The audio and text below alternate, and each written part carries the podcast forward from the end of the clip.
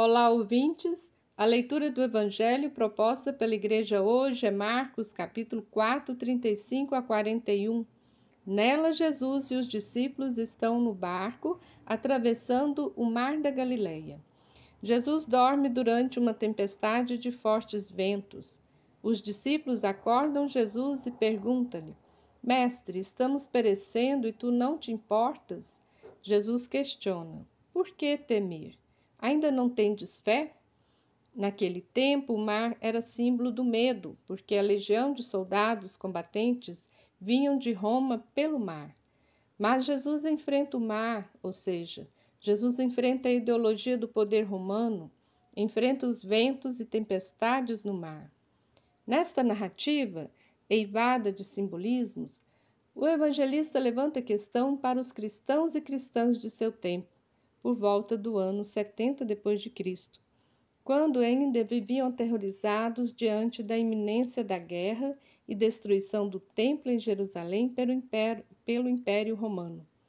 O Evangelho está a encorajar os cristãos e cristãs, dizendo: mesmo diante das dificuldades, se tivermos fé, teremos a força de Deus para lutar por uma vida melhor.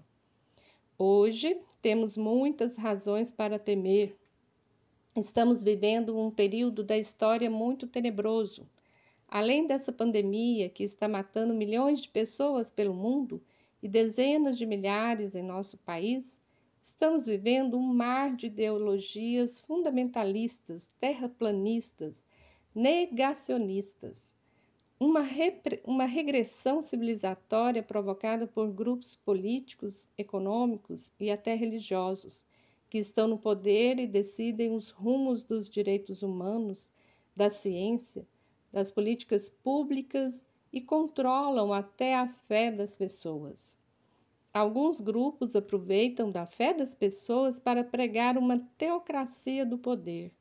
Usam Deus para legitimar seus desmandos. Em nome de um Deus acima de tudo, tira-se direitos da população aqui embaixo deixando as pessoas na miséria e causando mais terror na população. Quando Jesus levanta a questão por que ter medo, nos pede uma atitude ativa e não passiva, pois o medo paralisa, ele é o contrário da fé em Deus, como nos diz, nos ensina Santa Teresa d'Ávila. Ele nos impede de fazer valer já neste mundo o sonho de Deus para a humanidade. Por isso, com coragem, fé, devemos enfrentar essa tempestade, denunciar todas as vezes que os direitos humanos são abalados ou destruídos.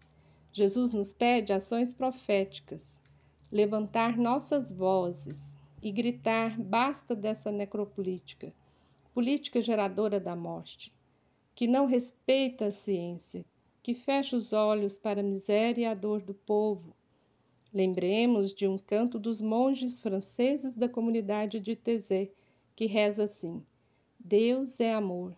Arrisquemos viver por amor. Deus é amor. Ele afasta o medo.